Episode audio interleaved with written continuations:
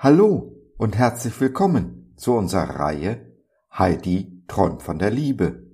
Gedichte, Geschichten und Erzählungen von Heidrun Rubina Pfeiffer-Lehmann. Rosen haben Dornen oder etwa nicht?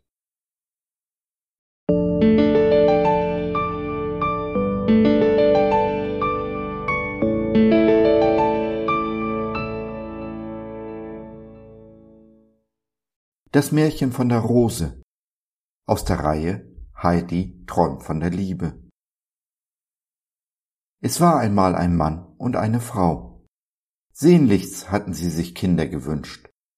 Doch da dieser Wunsch nicht in Erfüllung ging, beschlossen sie eines Tages, zwei Samen in ihrem Garten zu pflanzen und diese symbolisch zu ihren Kindern zu erklären. Einer der beiden erblickte als erster das Licht der Welt und er zeigte anfänglich ein gutes Wachstum. Mit dem anderen hatten sie große Mühe, denn trotz guter Pflege wollte diese anfänglich nicht recht gedeihen. Aber da er eine schöne Pflanze zu werden versprach, kümmerten sich beide rund um die Uhr um ihn, und ihre Mühe wurde fürstlich belohnt, denn eine wunderschöne Pflanze erwuchs daraus. Was ist aus dem anderen Samen geworden? Ach ja, den hatten sie gänzlich vergessen.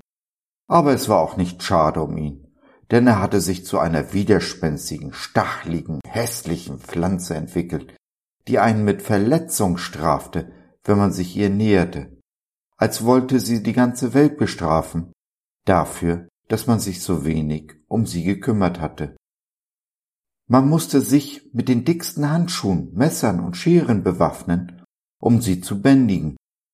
Und weil sie sich den Gegebenheiten nicht anpassen wollte, verbannte man sie an einen kargen, dunklen Ort und fesselte sie an eine Mauer, wo man ihren Anblick nicht länger ertragen musste und der Gefahr ihrer Dornen nicht länger ausgesetzt war.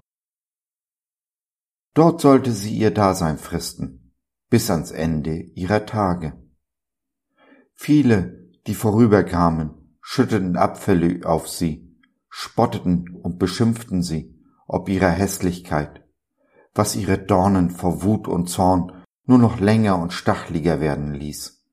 Denn sie hasste die Welt und die Welt hasste sie. Eines Tages kam ein junger Prinz vorbei. Nie hätte er diesen Platz aufgesucht, aber er war schattig und kühl, und er wollte sich dort zu einer kleinen Rast niederlassen. Als er sich an die Mauer lehnte, um ein wenig zu schlafen, wurde er plötzlich von einer dieser Dornen an seiner Hand verletzt. Erschrocken wandte er sich der borstigen Pflanze zu und fragte dieser mit weicher, warmer Stimme Wer bist du, dass du an diese Mauer gefesselt dieses unwürdige Dasein fristest? Die Pflanze erschrak nicht minder, denn nie zuvor hatte sie jemand so angesprochen oder nach ihr gefragt, und so antwortete sie bissig, Wer ich bin, das siehst du doch, ich bin ein stachliges, hässliches Etwas, ohne Blüten, und jetzt lass mich gefälligst in Ruhe. Ich sehe, dass du stachlig und ohne Blüten bist. Aber wie sollst du an diesem dunklen, einsamen Ort Blüte und Früchte tragen und wissen, wer du wirklich bist? Wenn du willst, nehme ich dich mit auf mein Schloss Dort werde ich dir einen sonnigen Platz an meiner Schlossmauer suchen, die dir Halt geben soll, wo du frei emporranken kannst, um dich zu entfalten und zu werden, die du in Wirklichkeit bist. So geschah es, und nach einiger Zeit war aus dem dornigen etwas eine prächtige Kletterrose geworden, die die Schlossmauer im Sommer in einen purpurfarbenen Blütenteppich verwandelte, und deren leuchtend orangerote Früchte im Herbst bis ins Tal zu sehen waren. Und noch etwas Wunderbares war geschehen. Die Rose hatte unter dem Schutz des Prinzen ihre Dornen abgelegt, denn sie brauchte sie nicht mehr. So wurde die dornenlose Rose geboren.